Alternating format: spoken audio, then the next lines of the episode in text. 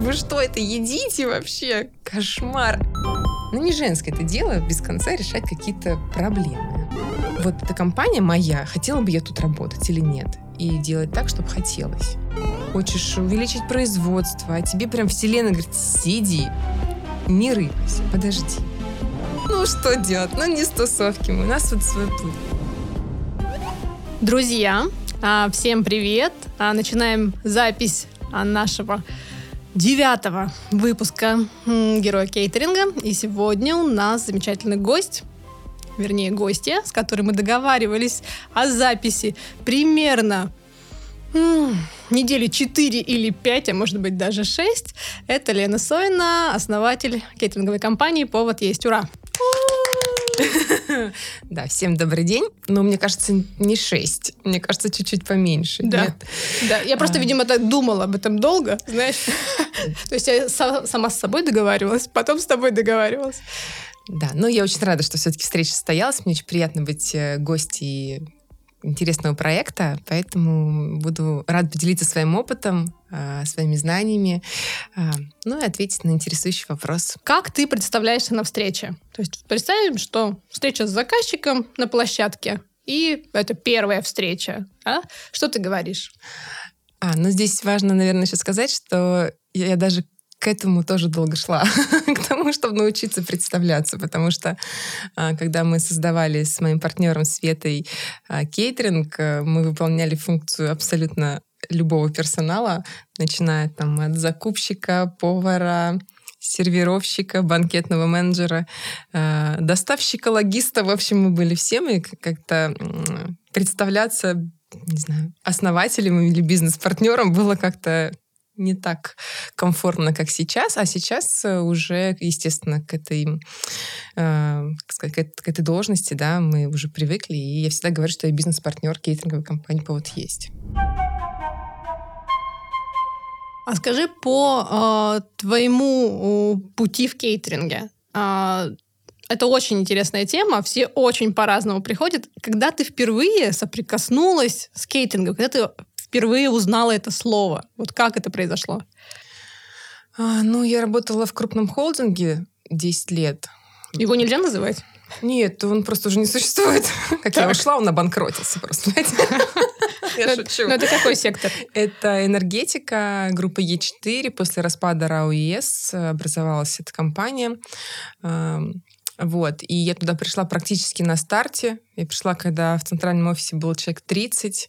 а Уходила я в декрет, когда было уже под тысячу. Ну, то есть это прям... Ты э, наблюдала бурный рост. Да, причем я занималась подбором персонала, поэтому через меня прошло много людей, как в Москве, так и на строительных площадках. В общем, все, я работала в энергетике, до этого я работала в нефтянке, я занималась совершенно другими вещами. Декрет э, как-то изменил мою мою деятельность. В декрете я... Хотя я мало сидела в декрете всегда. Я, то есть, очень... Человек, который не может просто находиться в декрете. Но это прям не для меня. Мне нужно... Во-первых, мне нужно работать, во-вторых, мне нужно зарабатывать. Я такой человек, который не может не зарабатывать. Для меня это такая ну, короче, сложная история, не зарабатывать. Да, и, в общем, в декрете я начала готовить и увлеклась прям литературами, начала все это скупать, э, готовить, готовить. Я помню, мы тогда очень сильно с мужем поправились, потому что я очень много всего реализовывала. А, И он мне сказал, слушай, ну нет, невозможно, давай-ка иди куда-нибудь поучись уже. Куда-нибудь свою вот это вот хобби а, надо деть, потому что я, я вела кулинарный блог параллельно. На бэби-блоге такая площадка мамская была, может быть, кто-то знает. Короче говоря, отучилась я в РАГУ. Там я познакомилась с Евгенией Галамус. Это очень известная в области ну, такого, э, ресторанного бизнеса, да, не кейтеринга девушка, которая э, развивает э, именно рестораны в России и вообще гастрономию в России. Вот, и после, после рагу я пригласила к себе Свету, мою подругу, угостила ее цикорием с козьим сыром в карамельном соусе. И мы поняли, что надо что-то с этим делать. Куда-то нужно это реализовывать. И, и вот э, решили создать что-то. Не знаю, еще мы даже не думали, что, но решили, что что-то связано с едой, потому что, ну, потому что на самом деле, в принципе, у меня прям фонтанировала вот эта вся история.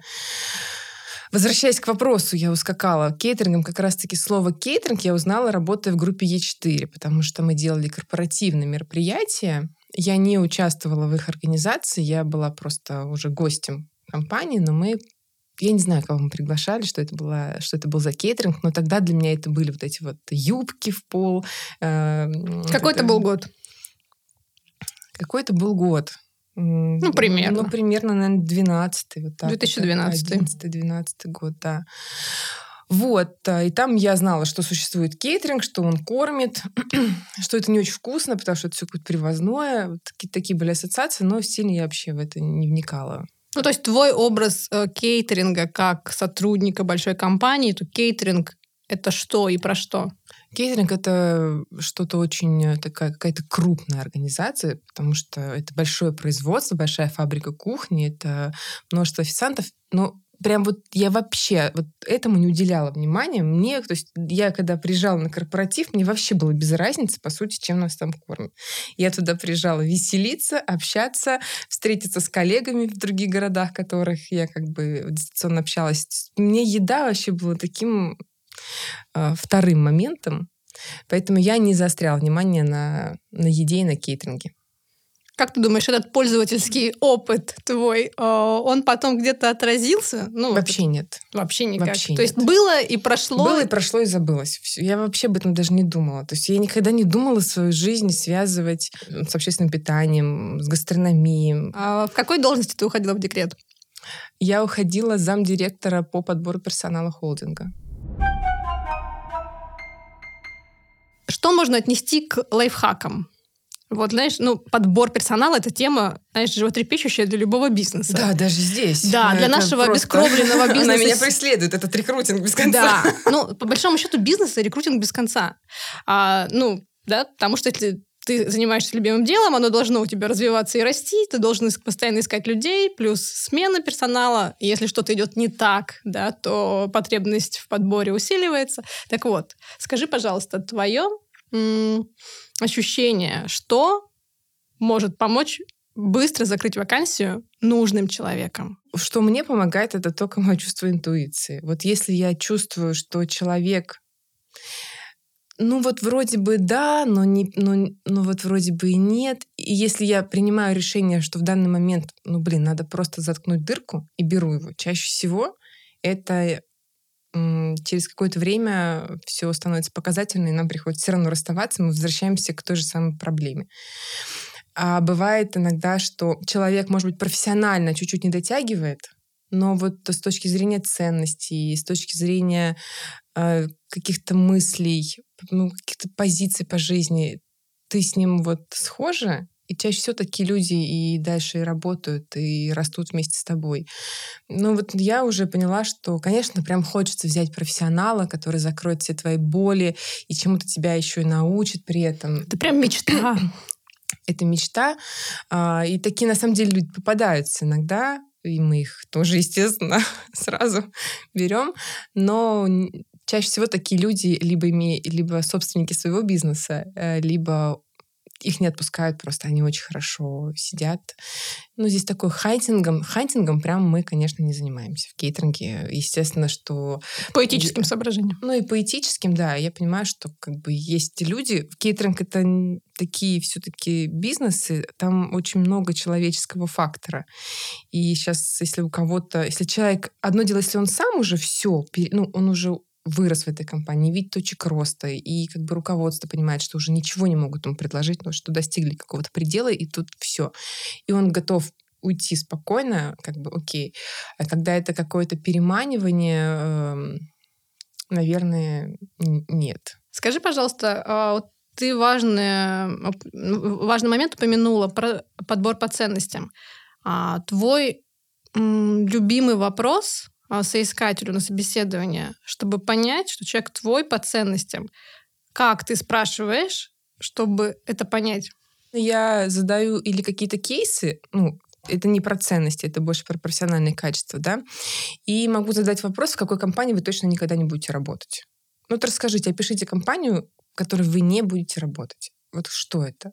Что это за компания, что в ней должно быть, то, что в ней не так, настолько, что вас это вот... Я понимаю, что э, когда человек об этом говорит, э, многое становится понятным, что для него действительно неприемлемо э, на работе. Вот какие вещи неприемлемы. И если мы здесь э, в одном направлении двигаемся, то идем дальше. Слушай, очень интересный вопрос. А, давай мы сыграем эту игру, давай я тебе задам его а, обраточка. Знаешь, это же часто, когда мы в роли рекрутера, да, Конечно. бывает сложно поменяться местами. А, Лена, а, скажи, пожалуйста, в какой компании ты бы точно не стала работать и почему?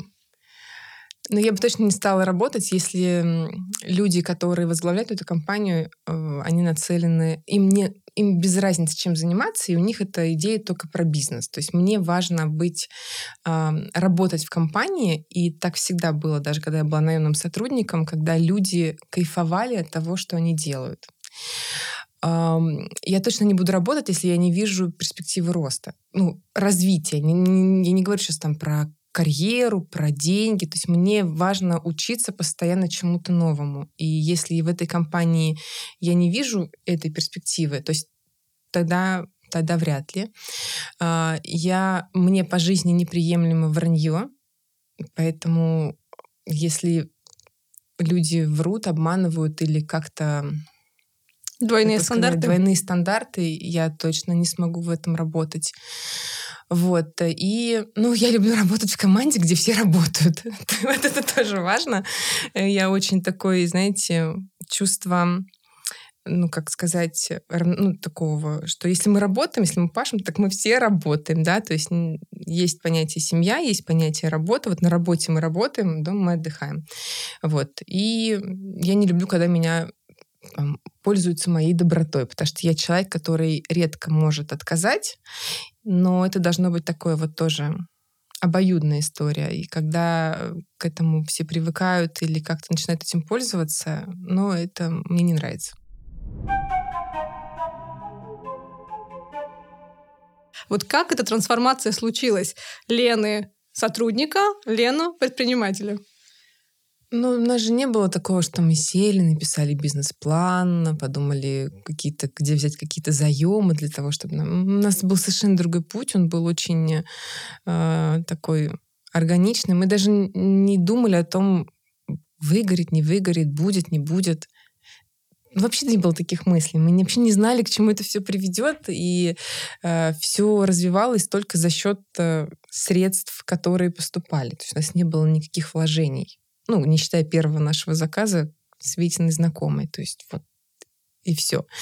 Поэтому... То есть вы в прямом смысле начинали с нуля? Мы в прямом смысле начинали с нуля с домашних кухонь, да. И мы даже себя кейтерингом не называли. А, мы как до... вы себя называли? Мобильные фуршеты. Мобильные фуршеты. Да. Потому что кейтеринг — это все-таки что-то глобальное. Это логистика, это производство, это персонал. Поэтому у нас мы были со Светой все в одном и делали все сами. И мобильные фуршеты. То есть была такая концепция, эм, что мы привозим еду, она уже готовая, мы ничего на месте не доготавливаем красиво раскладываем на... Тогда мы активно покупали вот эти сланцы, графиты, да. э, все выкладывали, делали какие-то уровни, какой-то декор минимальный. Но тогда этого тоже не было так развито. И, возможно, было, но мы об этом не знали. И нам казалось, что это не развито. Какой Поэтому год это? Это 14 год. А, поэтому, наверное, мы думали, что у нас нет конкурентов. Просто мы их не знали. Прекрасно. Очень удобная позиция. Вы ощущали голубой океан. Да. Вот. Э, потому что мы думали, что вот есть кейтеринг, а вот такого простого для людей, ну, в принципе, это не было так принято тогда. Тогда, если заказывали, то какие-то компании, а вот так вот, чтобы заказать вместо пиццы, вместо роллов красоту? красоту такую маленькую, я это делала всегда на свои дни рождения. Э, в офисе накрывала так я любила готовить, я переговорку, вот. И там всякие ройлы крутила, что-то такое маленькое. Мне все это нравилось. Но это тоже было не то, что я об этом думала. Просто мне так нравилось. Ты так чувствовала? Я так чувствовала и так делала, да. Я... Вот и мы решили это немножко транслировать на других, потому что реакция, когда я накрывала стол на свой день рождения, всегда была «Вау, круто!». Ну, то есть людям это было Людям это нравилось. Вот и уже потом, когда мы начали, когда мы уже сняли производство, и то мы сняли его не полностью сами, мы а, познакомились с кондитерами, с девочками а, и сняли на двоих. Угу. Половина помещения была у них под кондитерский цех, половина у нас была под э, наш цех. Вот подскажи этот переход с э, домашней кухни а в какой момент вы почувствовали, что ну все, больше дома готовить нельзя? Это как-то было привязано к объему, к количеству заказов, к самоощущению? А, ну, здесь вот я, наверное, прям благодарна Свете, потому что она больше такой, больше организатор, и она больше, как раз-таки у нее немножко другое мышление на как сорганизовать все это, чтобы оно работало без нее. А я такой, нет, если не я, то будет не так хорошо. То есть у меня есть эта проблема. Ну, как бы я э, уже учусь, да, там, естественно, делегировать, потому что понимаю, что без этого нет роста. Но на тот момент это как бы была ее сила о том, что ну, не должно быть так, не должно все. Мы можем заболеть, мы можем уехать, все, ну, должно работать. В общем, она такая в этом плане молодец. И вот э, как-то поняли, ну и на самом деле уже усталость, потому что начали говорить, а мы хотим посуду а мы хотим это. Мы такие, так, посуду, посуду, так, что же делать? Где взять посуду? Начали искать в аренду. А там оказалось, что если ты сдаешь, например, грязную, то это на 10 рублей за позицию дороже. Нет, мы помоем сами. И все это значит, опять же, в домашнем формате надо помыть, а там на 40-50 человек. Блин, ну это уже становилось прям сложностью, и когда... Это тяжело, это же еще тяжелейший физический труд. А, и когда ты отвезла, накрыла на аварийке, на обочине встала, поспала, ну, как бы это уже становится какой-то не, неправильный бизнес, который... Ну, при этом я всегда чувствовала удовольствие, я всегда чувствовала кайф, потому что, да, тяжело, да, ты устала, но тебе пишут там клиенты, чаще всего это были знакомые все-таки вначале там, Лена, спасибо, так круто. И ты все, кайф. То есть правильно я слышу, что э, первый круг это был э, круг знакомых. То есть вы прям да, в WhatsApp только. написали всем «Привет, мы делаем мобильные фуршеты»? Ну, получилось так, что, во-первых, я вела блог, там было какое-то количество подписчиков, которые готовили по моим рецептам, и это была уже какая-то аудитория. Потом у меня был свой Инстаграм, и там было примерно тысячу подписчиков у меня 14 на момент. Год, да? Да, потому что я участвовала активно во всяких марафонах. Тогда это было прям такое вот... Э, проводились какие-то конкурсы на кулинарные темы, приглашались какие-то да. шефы, которые оценивали. Это за, на, на заре Инстаграма в России называется. Да, и вот я вот в этом, естественно, во всем участвовала. Мне же все надо вечно. И поэтому рас, прирастала аудитория, и вот э, мы там рассказали об этом, а, создали Инстаграм-страничку отдельную, которая сейчас же по сей день и существует. То есть мы ничего не переделывали, не заново. Это вся тоже страница, которая вот в том 2014 году была создана. Вот. Э, и сначала знакомым, да, прям навязывали. Прям вот навязывали. Нет, сколько у вас есть денег? 2000? Мы вам сделаем за две. Не надо осетинские пироги. Мы сделаем. Ну, потому что нам нужно было сделать, нам нужны были фотографии, ну, хоть что-то нам ну, а так только по знакомым. Ну, вот разговор с, с знакомой. Э, как это происходило? Привет, у тебя есть ближайшее мероприятие? Да. То Я знаю, что у тебя есть день рождения скоро, давай мы тебе сделаем. Да, наверное, дорого. Ну, сколько? Мы сделаем все. Ну, то есть вот так вот. И, ну, естественно, все домашние праздники тоже я делала, красиво оформляла все это, чтобы... Я не говорила, что это домашний праздник. Ну, просто вот как будто мы кому-то накрыли. Домашние кейсы. Да. И именно поэтому частный клиент все-таки преследовал нас и преследует вот все это время. У нас много частных клиентов. А скажи э, с точки зрения дальнейших э, шагов, вот э, вы были мобильными фуршетами. Угу. Когда ты поняла, что вы делаете кейтеринг, и, в общем, надо называться кейтерингом? Мы долго назывались мобильными фуршетами. Прямо вот на момент, когда нас уже начали приглашать э, какие-то крупные клиенты, я помню нашу первую работу на площадке Телеграф у нас была на 400 человек. Ну, сказать, что мы такое не делали, мы такое реально не делали. И когда я туда приехала, там, я не помню, то ли третий этаж, то ли пятый у них, вот это да, основной. Да. И они говорят, а лифты не работают. Я говорю, как не работают? А как лифты не работают? А у нас там заезд в ночь, монтаж. И вот я по этой Тверской искать людей, которые будут это все поднимать наверх. Просто подходила к иностранным гражданам и говорила, пожалуйста, давайте мы это Друг, помоги. Помоги, да. Была такая хорошая школа. эм, Рекрутинг опять же, да? Экспресс-рекрутинг у тебя был. а, Да. Ну, вообще это все весело и э, интересно. Ну, разгрузились. Все разгрузились, да, сделали. И в этот момент ты поняла, что вы делаете кейтеринг. Ну, плюс-минус в этот период я поняла, что да, там уже и посуда, и текстиль, и официанты, и... Ну да. И это 400 всё. человек? И 400 человек. Журнал был, эм, презентация журнала. Все было клево. Площадка-то какая, телеграф, понимаешь? Да, да. Это- Модненький лофт, все дела. Да, и ну, таких еще проектов, естественно, такие еще были в нашей жизни. Но обрастая людьми, обрастая опытом, ты уже пытаешься все эти ошибки учесть. э. Да и сейчас учимся. Ну что говорить, сейчас тоже возникают какие-то сложности. Мне кажется, это я не знаю, если есть кейтеры, у которых нет сложностей, позвоните мне, пожалуйста. Расскажите. За любые деньги консультацию возьму. Скажи про историю вашу с эм, такой, знаешь, внутренней идентичностью. Вот ты поняла, что вы занимаетесь кейтерингом, вот ты понимаешь, что вы выросли. Вот э, как у тебя с ощущением, кейтеринг — это твое призвание?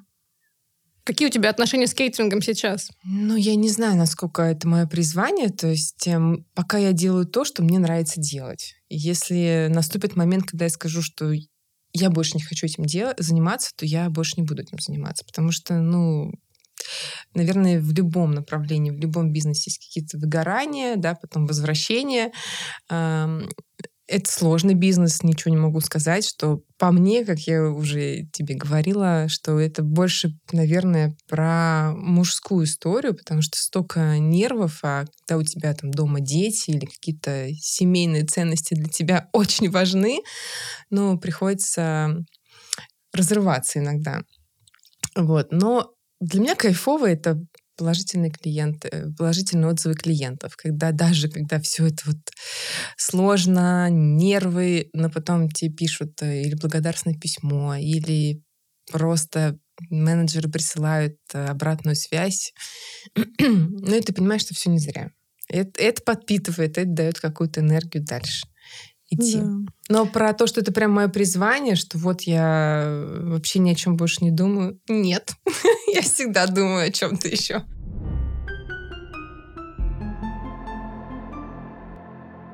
Скажи про а, повод есть сейчас. Вот а, если опять смоделируем ситуацию на встрече, вот что ты считаешь важным знать про вас, чтобы ну, понимать а, про компанию, кто вы, что вы, про что вы? Я прям честно всегда говорю от- открыто на каждой встрече. Я сейчас даже кейс приведу, когда нас выбирали, есть одна, проводится конференция э, ежегодная по искусственный интеллект. Ох по искусственному интеллекту. Искусственный да. интеллект. Вот. И проводит ее один человек, наш клиент, э, и он э, участник э, каких-то японских конференций, э, он знает, как это все делают э, топовые компании, и для него очень важно все, чтобы все было прям Четенько. отчетненько, да. И ему кто-то порекомендовал нас с Фейсбука. Ну, я даже не знаю, кто.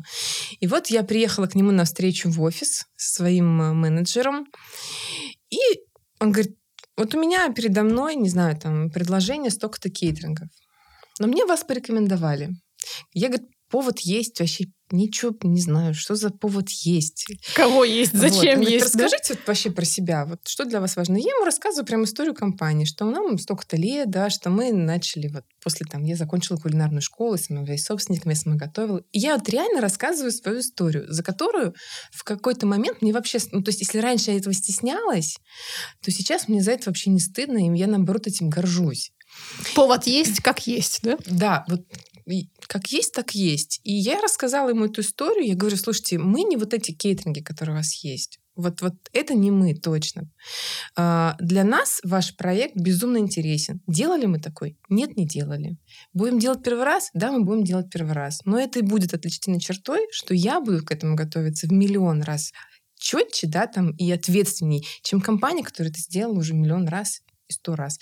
И потом я с ним, когда мы после конференции, он нас пригласил э, на винную дегустацию, чтобы отметить окончание конференции, он сказал, Лен, вот это было главным, что я хотел услышать. Потому что мне было важно, чтобы люди а, вот отнеслись к этому так, как я. Вот, наверное, какая-то честность открытость. Э, мы не, то есть я могу сразу сказать, что я этого не делала. Кому-то это будет барьер минусом. И, и были такие проекты, э, тоже как один из кейсов, э, территории театра, 50 лет, банкет э, для очень высокопоставленного лица. Ну, не работали мы с такими лицами. И мне моя знакомая говорит, Лен, я знаю, что вы сделаете хорошо. Вот убеди его. Я говорю, ну, ну, ну зачем? Если он переживает, если он э, хочет работать с тем, с кем он всю жизнь работал, ну пусть он с ним и работает. Это его праздник, он там для своей, для своей супруги делал на юбилей, и ему важно быть спокойным.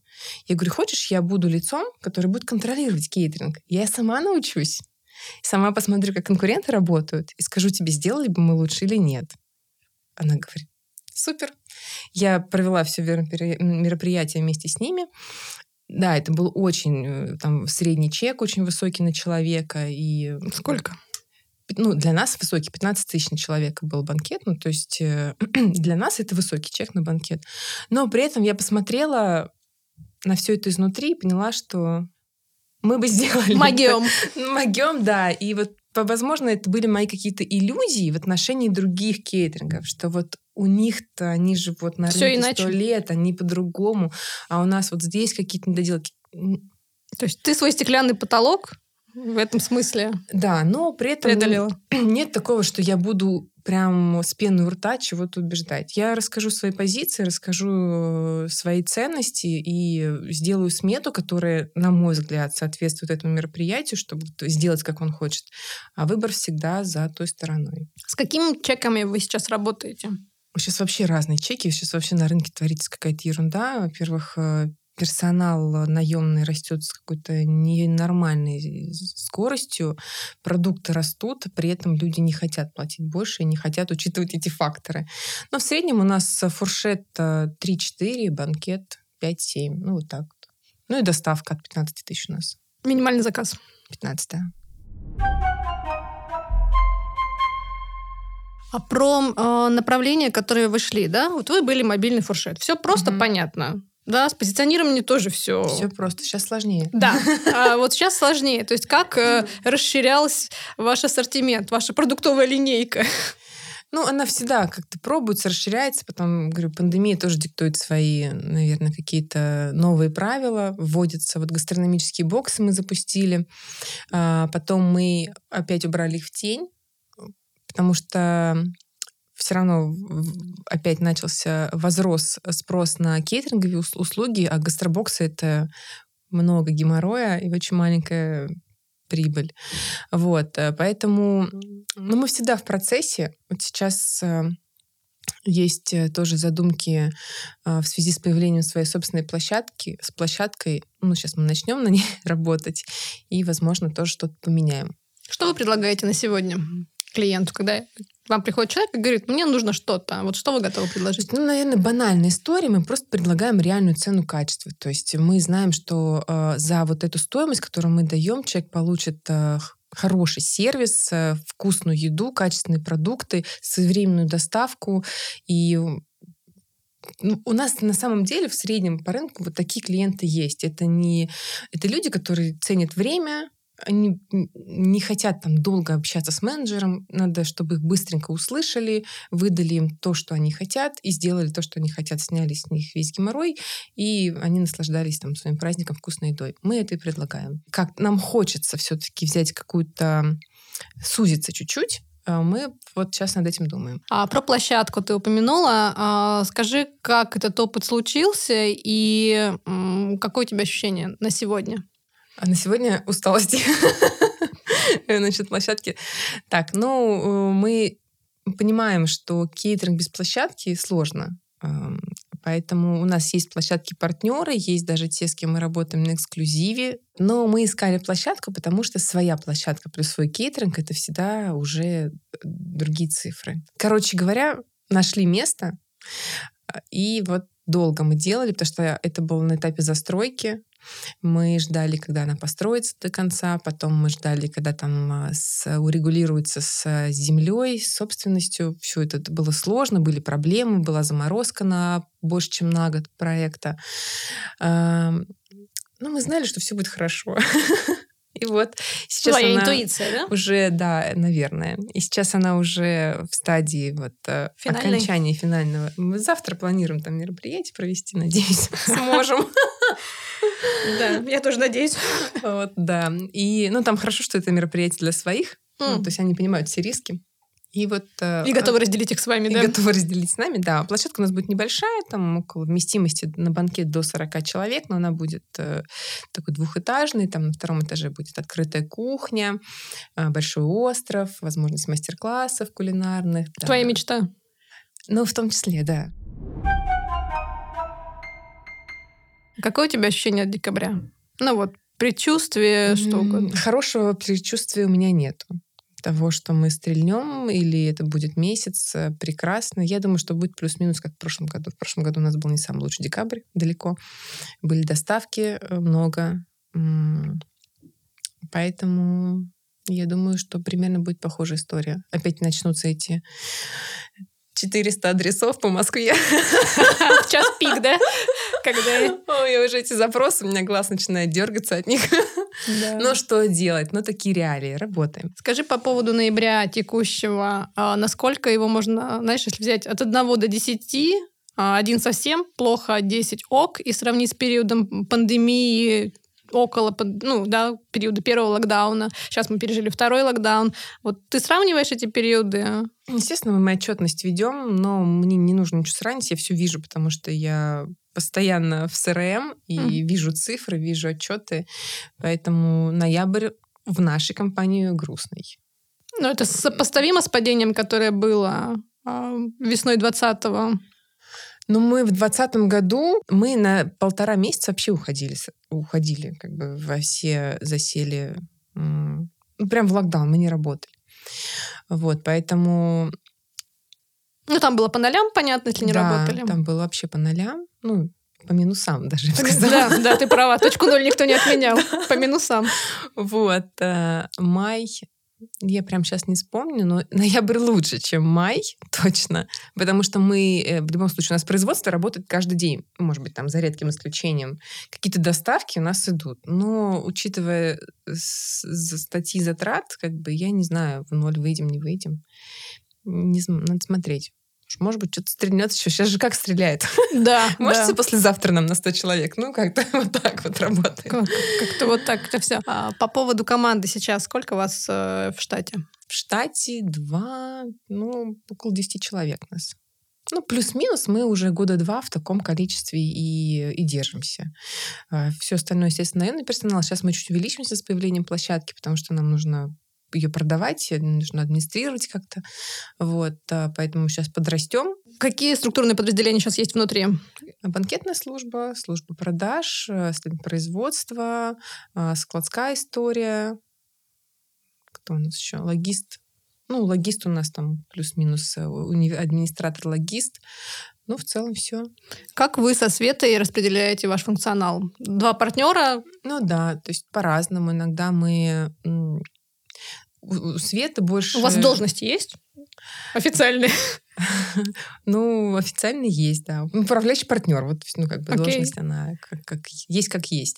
Вот. Я просто больше про еду, больше про то, по производство и, наверное, больше про реализацию. На свете сильные стороны — это, естественно, финансы, всякие организационные моменты.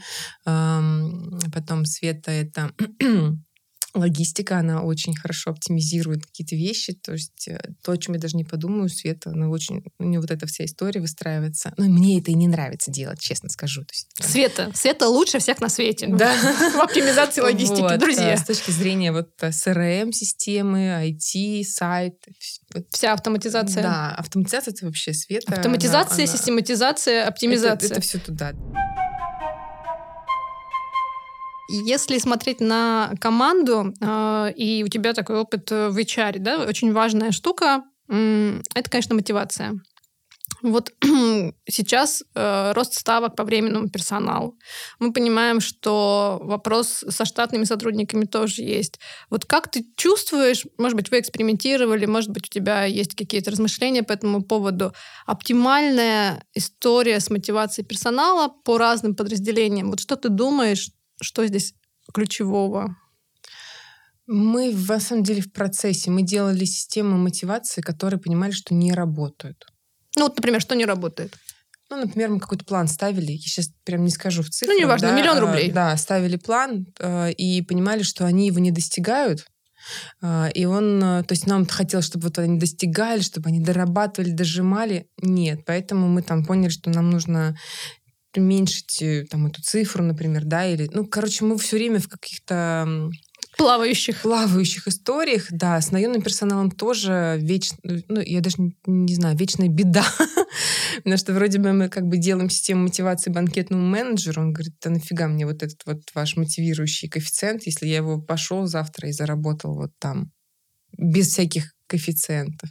И понимаешь, что сейчас ты находишься в состоянии, когда тебе кто-то диктует правила, а не ты их как собственник бизнеса. Вот это, конечно... Сейчас ну, рынок, э, рынок работника, а не работодателя. Да, да вот как-то сейчас такое происходит, но в целом мы для себя решили, что мы, наверное, должны эм, пойти другим путем, то есть э, обеспечить даже наемному персоналу там вкусный обед, э, хорошую там униформу, да, там чистая, опрятная. Он приезжает, ему приятно работать, да, там человеческое отношение. И, возможно, не для всех, но для людей нашей категории, наших ценностей, это будет важно. Про KPI ты упомянула, да, действительно, эта история часто воспринимается как усложнение, а не мотивация. Вот ты можешь э, назвать какие-то понятные вещи, которые действительно важный показатель эффективности и ты это понимаешь как работодатель, и сотрудник это понимает, и всем это удобно и комфортно. Вот, вот что однозначно работает с KPI? Я могу сказать, что мы, например, учились э, продажам у Уколовой. Прошли этот курс. Вот для нас это не работающая история. Моим менеджерам, нашим менеджерам важно, чтобы их чтобы мы, как собственники, видели, что они делают все, что они, как бы, скажем так, что они могут сделать. Потому что иногда их усилия остаются незамеченными. И даже если, например, они не сделают план, но я понимаю, что они обработали огромное количество заявок, а, что они отправили их ровно в срок, что они прозвонили, ну вот, допустим, что-то на рынке случилось, что ну вот все, да? Не совпало что-то. Да. да. И даже если это не в системе мотивации, то мы их ну, естественно, ну, как-то дадим какую-то, поддержим премию. Если мы понимаем, что у нас ушел сотрудник какой-то, да, и этот функционал распределился на э, других сотрудников, то это тоже всегда не то, что, ну, а что ж, вы компанию бросаете? Конечно, вот такая ситуация, извините, девочки, давайте работаем. Ну, нет. Ну, из работающих KPI ты что-то можешь выделить? Ну, вот у нас, например, есть э, такая система NPS. Ну, наверное, знаешь, да? А, когда как раз-таки банкетные службы, у них, э, то есть мы э, отдельный менеджер, э, который не является ни менеджером проекта, ни банкетным менеджером, прозванивает клиентов и спрашивает по десятибальной системе, систему NPS. И вот для банкетной службы есть KPI, что ну, NPS должно быть в 9-10 в определен, ну, там, в 95% случаев. И для них это естественная мотивация провести все мероприятия, э, потому что от этих показателей зависит их премия. Окей. Okay. Это очень, ну, такой работающий. А, потом из KPI также у банкетной службы есть эм, они должны сделать определенный процент а, по доп. расходам. Ну, то есть они должны думать о том, как оптимизировать систему затрат по дополнительным расходам. Если они в этой цифре, а, которая для компании является Желательно. ниже, то тоже они получают еще одну плюшку. Ну, то есть мы думаем о том, вот, что и для компании хорошо, и для сотрудника хорошо. И вот э, уже сами начинаем придумывать свою систему KPI, понимаем, что все, чему там где-то говорят, учат, но оно может быть просто не, неприемлемо конкретно для нашей компании. А в случае с менеджерами по продажам какое примерно соотношение а, базовой части и переменной? Базовый ты между план? Оклад. оклад и э, доплаты, премии, KPI. Ну, плюс-минус, если они сделают минималку, они получат еще один оклад. Ну, плюс-минус так. А дальше, чем больше, тем дальше идет вверх. Да, бывает такое, знаешь, когда компании активно растут, а в какой-то момент получается, что менеджеры по продаже начинают получать какие-то огромные совершенно доходы, больше, чем получают э, собственники, да. А вот. И в этот момент идет пересмотр системы мотивации, угу. меняется процент. Вот вы этот этап проходили Нет. и как? Не проходили. Нет. То есть вы не снижали процент менеджерам? Мы не снижали, но, видимо, мы просто еще не получали таких огромных доходов, какие-то другие компании. Видимо, мы до этого еще не доросли. Если мы с тобой посмотрим на некое такое, знаешь, саммари твоего а, опыта в кейтеринге, а, то м, ты в точке старта с мобильными фуршетами на своей кухне. А, ты сегодня в студии. Да? И если так обернуться, что бы ты себе могла посоветовать, Лена? И вот там топ-3 совета. Топ-3 совета? Ну, во-первых, э, учись говорить нет, продолжай говорить нет, тебе это помогает. А, делай то, что ты знаешь, умеешь, и, и как ты это знаешь, умеешь. Ну и, не знаю, верь в себя, иди дальше, какие-то, наверное, такие базовые получились. И третье, совета. съезжай с кухни. съезжай с кухни. Какой э, вопрос ты бы хотела задать коллегам, но как-то не случается, не получается? То есть о чем не принято говорить, что ли, да, так? Мы вот в целом в кейтеринге не, как сказать, немножко обособлены, наверное, да, в целом наш проект, не потому что нам не хочется кого-то к себе запускать или Возможно, вот э, изначально мы не чувствовали себя кейтерингом тоже, да, где-то нам казалось, что у нас э, все не так, как у всех, что у нас мы... Другая что мы не из этого рынка, мы не из ивентов, у нас нет, мы ни с кем не задружаемся, мы ни с кем не там... Э, мы не тусим. Немножко, мы не... Вот, да, мне всегда мы не с тусовки. Я говорю, ну, ну что делать? Ну, не с тусовки, у нас вот свой путь. Поэтому в целом, если что-то вот хочется спросить, спрашиваем, Упаковка всегда интересуюсь. Больной вопрос. Упаковка. Про э, такую составляющую, как э, альтернативные э, бизнесы, там, мне кажется, что 2020 год очень хорошо показал нам, что мир может быть другим. Я сейчас даже не буду характеризовать, да, каким именно, ну, другим. А, вот у тебя есть прекрасная э, страсть. Я не могу назвать это хобби. Вот ты э, готовишь. И ты готовишь э, с любовью. Да? То есть это вот такая ос- особенная тема в твоей жизни. И э, сейчас у тебя появился проект э, «Клуб». Угу. Скажи, вот ну, для меня сейчас это такое продолжение блога, да, который Плюс был... минус, да. Ну, да скажем так, давным-давно у меня есть, и мой основной профиль, да. И в какой-то момент, когда я вижу, что вокруг там происходит монетизация этих историй, а я всегда делюсь открытым. Я подумала, что если это так нравится людям, почему бы не попробовать э, из этого что-то сделать? Из этого сделать продукт? Продукт, да, который мне просто самой всегда нужна мотивация учиться.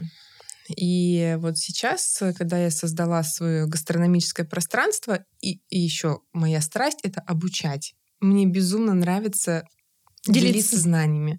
Плюс я сама всегда учусь без конца. Причем я понимаю, что, например, учиться уколу и продажам мне не так интересно, как сейчас учиться э, протокольной сервировке и всему такому. Ну, потому что мне это интересно. Э, но при этом я понимаю, что я там нахожусь э, руководителем компании, мне нужно тоже разбираться в вопросах в продажах и так далее. Поэтому и это нужно, и это нужно. Нет, там прям с любовью, а это нужно. Да, тут хочу, там надо. Там надо, да. Вот. А, и поэтому вот решила, что почему бы нет, попробую. И мне хочется этим делиться. Плюс мне очень важна эстетика, плюс мне важна подача, плюс мне важна красота, приборы, декор на столе. Все это мне так важно. Видимо, поэтому в кейтерге мне как бы тоже очень органично. И вот э, я этим сама увлекаюсь, это делаю, этому обучаю, это берут люди, и действительно это в жизнь э, вносят. вносят и, и как-то все такой обмен происходит. Я отдаю, они берут, и это классно. Здорово. Мне кажется, сейчас нас слушают и не совсем понимают, что же это за продукт. Вот если говорить про э, сам формат, это что? Это Инстаграм. Закрытый профиль Инстаграма с ежедневными рецептами. Э, потом у нас есть формат, который называется аудиосериал в Телеграме. Я наговариваю какие-то вещи на тематику определенную. У нас есть формат видеоуроков. Это когда я записываю видеорецепты, либо не знаю, как выбрать замороженную рыбу, там, ну, такие вот э, короткие видеоролики со своими какими-то экспертными знаниями. Вот. Э, ну, все это в формате Инстаграма, куда люди оплачивают доступ, и в конце каждого сезона у нас клуб идет сезонами. А, они получают э, классный гайд электронный, где все рецепты, все мои лайфхаки оформлены, у них это остается на руках. Если им все нравится, они просто продлевают сезон и остаются в клубе дальше. Ты хочешь это делать? Или ты сейчас думаешь там, как это делегировать?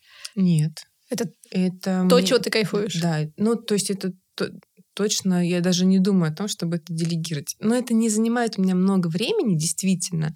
Но при этом, когда я понимаю, что я озвучиваю свой рецепт, я там смеюсь, я там прикалываюсь, я там э, что-то добавляю, какие-то лайфхаки.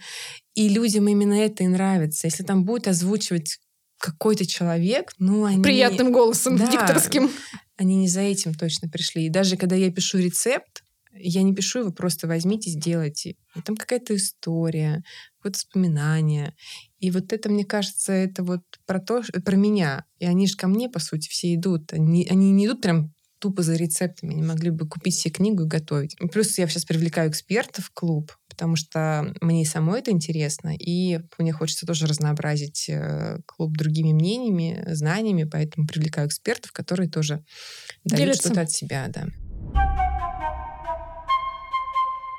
А про цифры? Знаешь, еще же есть такой тоже интересный вопрос про цифры, о которых принято говорить, не принято говорить, при том, что сейчас достаточно публичная история, ты вбиваешь название ООО, да, и, в общем... Ничего там не покажут. Ну, да. Ничего, все, что покажут, только то, что хочет собственник, чтобы показали. Вот, да. и ну, и в этом смысле, с одной стороны, э, можно, ну, как бы, какой смысл скрывать, да? Э, с одной стороны. С другой стороны, вот как бы, а в чем ценность? А, знать эти цифры, потому что за каждой цифрой стоит, ну, как бы своя бизнес-модель, да, свои постоянные и свои приоритеты. Вопрос про цифры, он такой, а, для меня он всегда, да, с одной стороны, я очень хорошо понимаю, что когда ты можешь что-то померить, это какая-то такая, знаешь, вот, ну, твердая почва под ногами, да, что-то там mm-hmm. померить, отнести. С другой стороны, цифры тоже относительны. Вот для тебя какие есть цифры, на которые ты опираешься и которые ты вот понимаешь, да, о них необходимо говорить в отрасли, там, может быть, даже каким-то стандартам приходить. А, например, же есть виды услуг. Ну, то, что я смотрю по отчетам, естественно, это оборот. Ну, там у нас есть некая точка безубыточности, которую нам нужно достигать, ну, чтобы так выживать и зарабатывать. Я смотрю, естественно, а, проваленные сделки, чтобы и какие они были, понимать, почему это произошло, как на это повлиять. Какую ты конверсию считаешь хорошей? Конверсия это что? Из заявки Из, это, в сейчас сделку. Скажу, да. Где-то у нас 35%. А пришло условно 100 Всего заявок, 100, да, из них 35 да, будет да, сделок. Примерно, ну если смотреть воронку продаж, то примерно 35% а, у нас получается.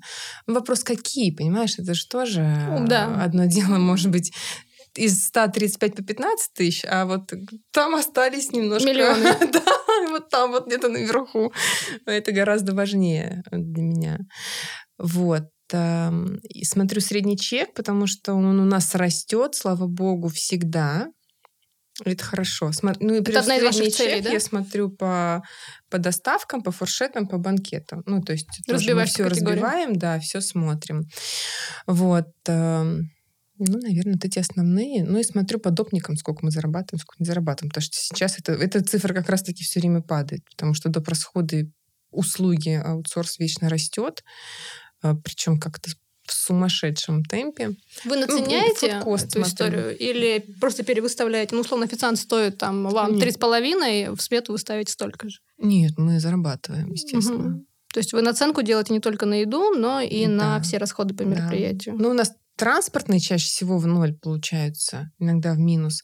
Ну, надо немножко накинуть, потому что фиг его знает, как там по итогу получится, чтобы совсем не это Какая маржинальность, ты считаешь, нормальная по, ну, по сделке? Да, если сделка на миллион, то а, сколько будет расходов? Знаешь, здесь нельзя так сказать, потому что сделка разные. там на 50 тысяч, сделка на миллион, это совершенно разные маржинальности. Да. И у нас, я говорю, сейчас э, очень сложно анализировать. Мы, хотя всегда анализируем и фудкост, да, там э, все смотрим, считаем. Какой ты фудкост считаешь нормальным?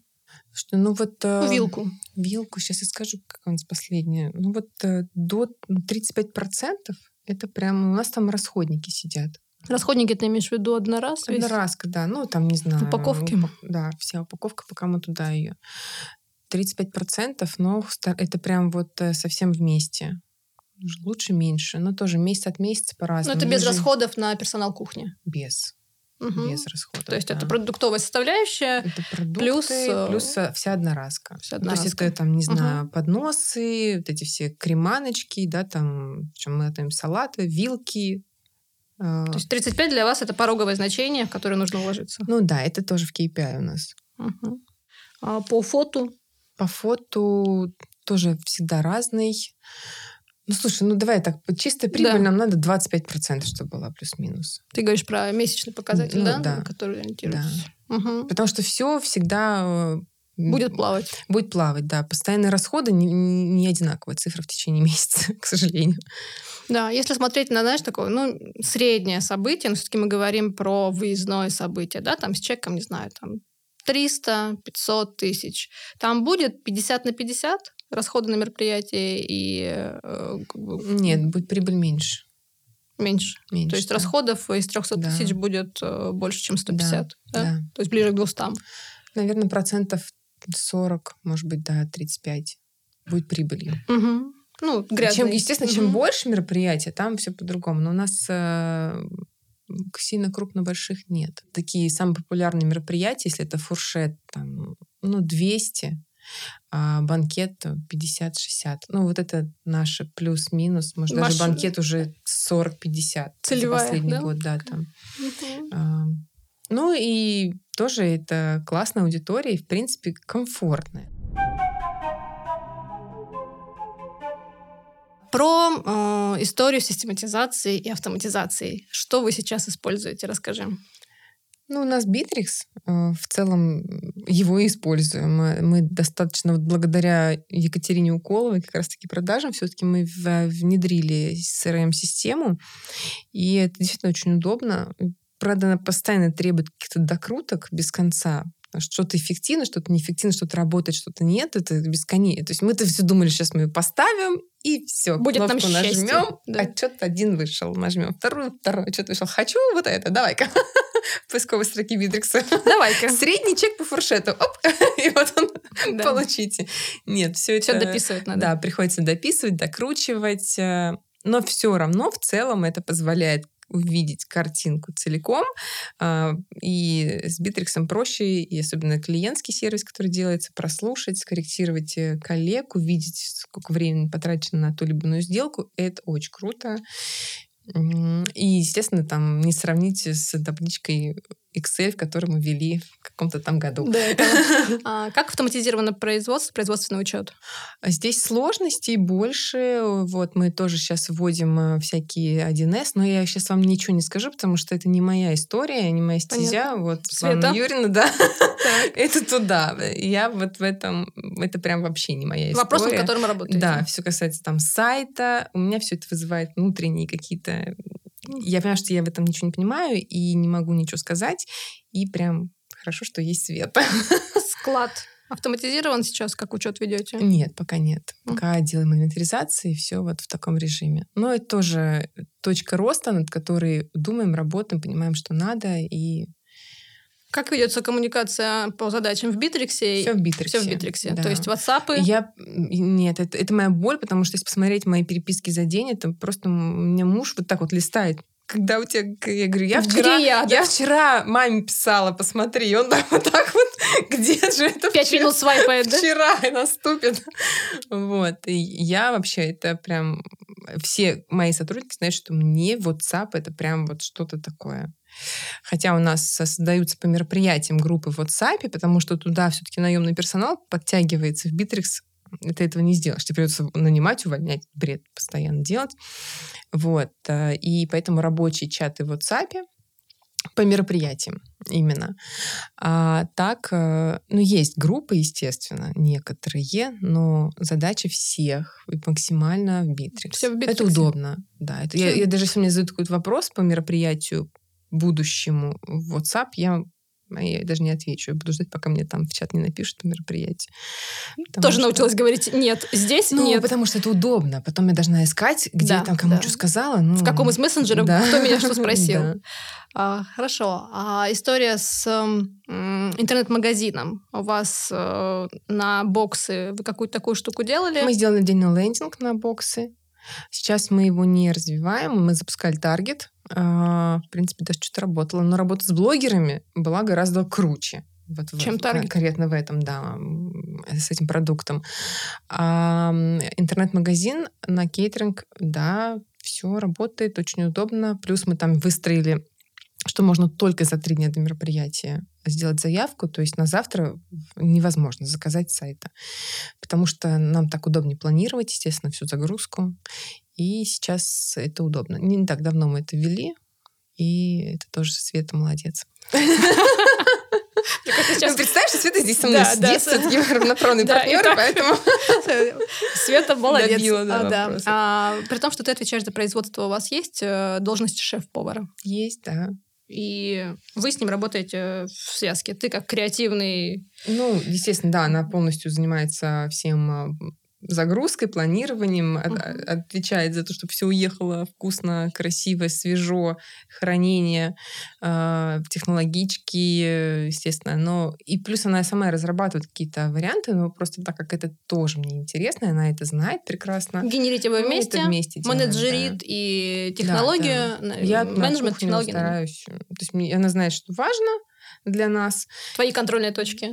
И, вот, да. да. И про а, вот эти а, чаты в WhatsApp. А, скажи пару слов про них, потому что представлять себе создав... ну, эту систему, я думаю, что многие коллеги пользуются. А, как это построено у вас? В какой момент создается чат, кем создается, какие там контрольные точки? Ну, создается банкетной службой, как только поступила... Ответственный менеджер за мероприятие?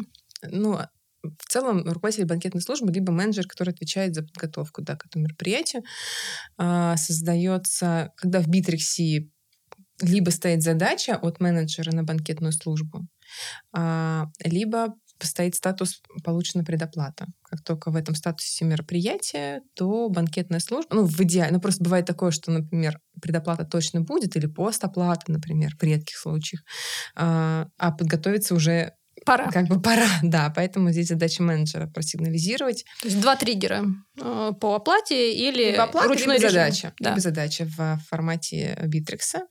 А, все, и начинается подготовка ну, чат может создаваться не прям там сильно заранее, то есть он уже у нас э, в системе Bittrex есть дальнейшие этапы, то есть есть этапы для менеджера, потом, когда приходит статус получена предоплата, дальше идут э, э, статусы по подготовке. Это логистика, персонал там, и так далее. И все это отображается в системе Bittrex, куда он вносит информацию, какая машина, какие официанты, там, не знаю, по поварам тоже вносит он, но отвечает за них шеф-повар. Вот.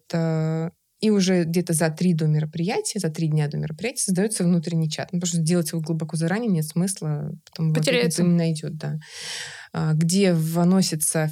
Ну, там, в принципе, его ведет полностью банкетная служба. Менеджер может просто ну, так прочекать что-то, посмотреть, что все правильно все, все вносит, всех, э, да, все наши регламентирующие какие-то документы по проведению, по, ну, все, что у нас внутри э, принято, и добавляет э, определенных лиц, там, шефа, меня, ну, в общем, все, кто задействован, и дальше внутренняя система отчетности по ходу мероприятия тоже в этом же чате проходит. А какие контрольные и... точки по событию? Что вы чекаете в чате? А, ну, естественно, время выезда, с загруженной машиной мы обязательно, потому что вопрос транспортировки очень важен. Мы, естественно, мы это отслеживаем, как это все везется, какая машина приехала, дальше как разгружен бэк, как организован бэк. Дальше, как, ну, бриф. Э, а, еще работа на монтаже тоже чекать. Но я не говорю, что я прям сижу с телефоном и все это просматриваю. Просто это должно быть это отражено. должно быть отражено, да. Монтаж э, в брендированной одежде, ну, нашей спецодежде. Потом э, уже, когда все переоделись, все красивые стоят нарядные, линия фуршетная, либо банкетная, что она готова своевременно. Работа поваров тоже обязан банкетный менеджер отснять. Блюда определенные отснять. Дальше зачистка, чистый бэк, чистая зона проведения и э, как разгружено оборудование на складе. Все. Ну и обратную связь по мероприятию. Которую он собрал там ну, которую он собрал. Экспресс, там, да, да? Либо что-то он говорит, что было не так, следовательно, чтобы менеджер тоже понимал, что завтра может у него состояться какой-то разговор, да, там, или что-то такое. Вот. Либо что все прошло там замечательно, все хорошо, всем довольны, либо по кухне, например, что что-то не, не кушали или что-то не, не понравилось, такое тоже может быть. Ну, вот всю такую теку, текущую обратную связь э, банкетный менеджер в этот чат отправляет, да. А, хорошо. И про вот этот этап, который ты говорила по продажам, а, этапы воронки, да, здесь тоже, знаешь, такое, с одной стороны, креативное спортивное поле, с другой стороны, мне кажется, важные такие вехи. Вот у вас э, какие этапы в этом поле есть? А, ну, если вы работаете на входящих, да? То есть вот ну, входящих, какие да, этапы? у нас есть, э, следовательно, лид, это, который распределяет э, руководитель отдела продаж на менеджеров, исходя там из их загрузки. А, потом это уже создается сделка, естественно, когда клиент, когда менеджер позвонил, пообщался, создал сделку, внес всю информацию, и дальше есть три часа на подготовку сметы. А, сразу, когда создается сделка, создается автоматическая задача, которую закрывает менеджер, и а, да, и, э, значит, у нас очень много роботов контроля, ну, которые создаются автоматически программой. А. Это задачи, которые а, автоматически создаются по событию, да? Да, по событию, да. То есть mm-hmm. менеджер должен э, их держать на контроле, своевременно закрывать. Они, задача у нас идет первая, это отправка клиенту смету, а вторая... Не это... позднее, чем три часа Три часа. После ну, не всегда это случается, потому Понятно. что, естественно, есть банкеты, есть сложные, нестандартные мероприятия, мероприятий. По нестандартным мероприятиям мы берем обычно три дня на подготовку, а программка-то все равно выдаст три часа. Понятно. Там ей нельзя объяснить, да. Okay. Вот. Ну, как э, общее правило, из которого есть исключение. Да. Потом э, получить обратную связь по коммерческому предложению, э, получить предоплату, если нужно там провести встречу, дегустацию, ну, все получить предоплату для менеджера, в принципе, это такая итоговая, потому что обратную связь по мероприятию берет уже другой человек из службы как бы качества, да, мы называем ее, который получает обратную связь по мероприятию. А закрывающие документы на ком? Закрывающие документы на менеджере, который ведет мероприятие. Она контролирует. Если это можно сделать в день мероприятия, то это делает банкетный менеджер. Если по каким-то либо причинам нельзя, то закрывает уже менеджер, который вел клиента.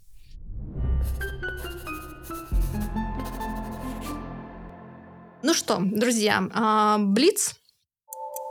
Лена, ты счастлива? Ну да, я счастлива, я занимаюсь любимым делом. А, это круто. Если представить не кейтеринг, то какой бизнес у тебя? Если не кейтеринг, точно бизнес, в котором нужно задействовать мои руки. Ну, я получаю удовольствие от тактильных каких-то вещей. Мне нужно видеть результат моих того, что я сделала своими руками. Твоя профессиональная мечта? Наверное, знаете, что выступить есть, как же это называется, когда выступают э, на какую-то тему. TEDx? Да, вот. И перебороть свои страхи и выступить с, каких, с какой-нибудь классной темой и поделиться ей с миром. Здорово. Классная мечта. Если бы повод есть, э, было каким-то конкретным местом, страной, а, то что бы это было? Я вообще, я обожаю Испанию, Майорку. Если бы можно было делать кейтеринг на Майорке, я бы переехала, делала бы кейтеринг на Майорке.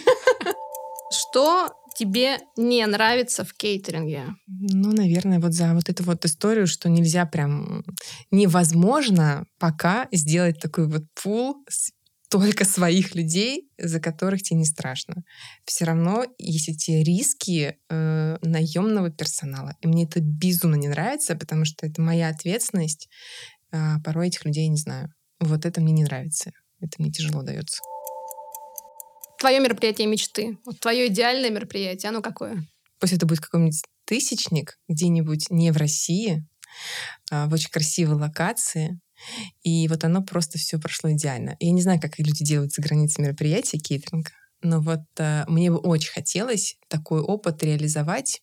Именно московская команда где-то работает э, в, вне Москвы, в красивой локации за границей.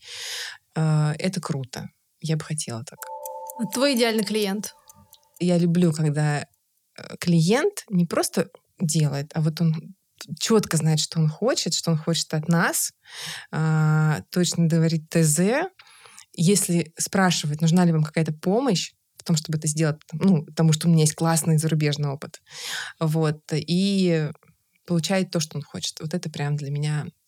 Я не, не люблю вот это сделать то, что я не знаю, сам что-нибудь придумайте как-нибудь, как что? хотите. У да, него вот есть мне нравится, когда вот он точно знает, что он хочет, он передает мне вот эту вот энергетику вот этого всего мероприятия, и я понимаю, как это сделать.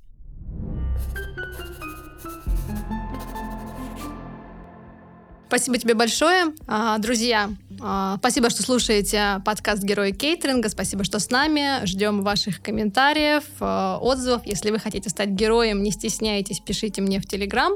Лене говорю большое спасибо. Да, вам тоже большое спасибо, Люд, спасибо, что пригласила, дождалась, что мы это сделали. И да, спасибо. Я надеюсь, вам было интересно. Поэтому, если что, пишите мне в Инстаграм. Будем дружить. Будем дружить. Друзья, Кейтеринг такой бизнес, что здесь работают только герои. И нам, конечно, важны надежные партнеры. И мы с вами знаем, что кейтеринг очень часто про логистику, про оборудование, и невозможно иметь свой собственный склад, на котором есть все. Мы, конечно, об этом мечтаем, но понимаем, что какие-то вещи нужно аутсорсить. И, эм, к счастью, на рынке э, сейчас уже есть подрядчики по аренде, и э, есть компании, кто работают в этой сфере давно, а, и специализируются на этом, и делают свое дело хорошо. Уже 17 лет э, компания Рента Сервис занимается арендой оборудования и является спонсором нашего выпуска. А, у компании есть склады в Москве, Сочи, Краснодаре и Екатеринбурге. И они работают по единым стандартам с единой системой автоматизации, что ценно. И специально для слушателей подкаста а, действует скидка 15% по промокоду Герои Кейтеринга во всех городах. Внимание! во всех городах.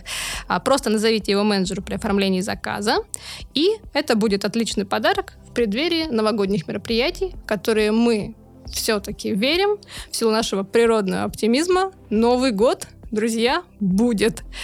Поэтому держим кулачки, а, берем оборудование в аренду и берем его с выгодой для себя по промокоду Герои Кейтеринга. Спасибо.